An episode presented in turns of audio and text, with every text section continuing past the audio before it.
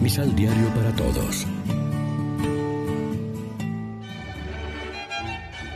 Proclamación del Santo Evangelio de nuestro Señor Jesucristo, según San Mateo. Y les digo que si su vida no es más perfecta que la de los maestros de la ley y de los fariseos, no entrarán en el reino de los cielos. Ustedes han escuchado que se dijo a sus antepasados, no matarás, y el que mate deberá responder ante la justicia.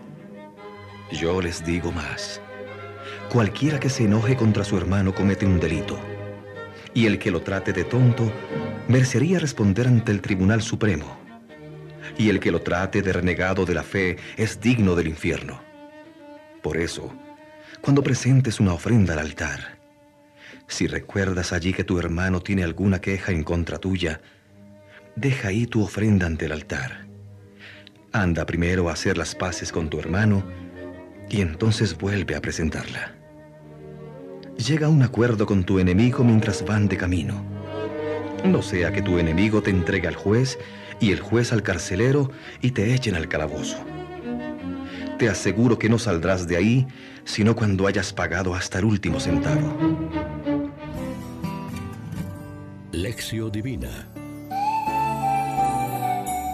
Amigos, ¿qué tal? Hoy es viernes 26 de febrero y a esta hora, como siempre, nos alimentamos con el pan de la palabra. Es un programa exigente el que Jesús nos propone para la conversión pascual, que nuestra santidad sea más perfecta que la de los fariseos y letrados, que era más bien de apariencia y superficial.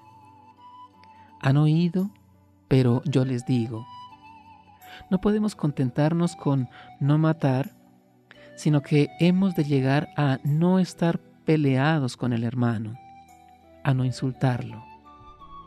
La conversión de las actitudes interiores, además de los hechos exteriores, los juicios, las intenciones, las envidias y rencores. No solo reconciliarse con Dios, sino también con el hermano. Y si es el caso, dar prioridad a este entendimiento con el hermano, más incluso que a la ofrenda de sacrificios a Dios en el altar. Si pues al presentar tu ofrenda en el altar te acuerdas entonces de que tu hermano tiene algo contra ti, deja tu ofrenda allí delante del altar y ve primero a reconciliarte con tu hermano. Luego vuelves a presentar ofrenda. Para poder ser aceptado por Dios y estar unido a Él es preciso estar reconciliado con el hermano o con la hermana. Reflexionemos. Culpamos a los demás de nuestra flojera, a la sociedad neopagana en que vivimos, a la iglesia que es débil y pecadora, a las estructuras, al mal ejemplo de los demás? En un mundo marcado por la marginación y la exclusión social, ¿cómo podemos comprometernos en la reconciliación de la humanidad? Oremos juntos.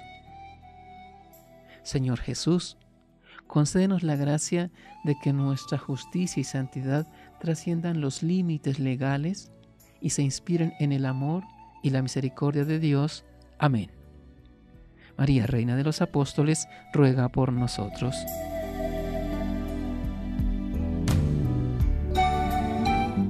Complementa los ocho pasos de la Alexio Divina adquiriendo el emisal Pan de la Palabra en Librería San Pablo o distribuidores.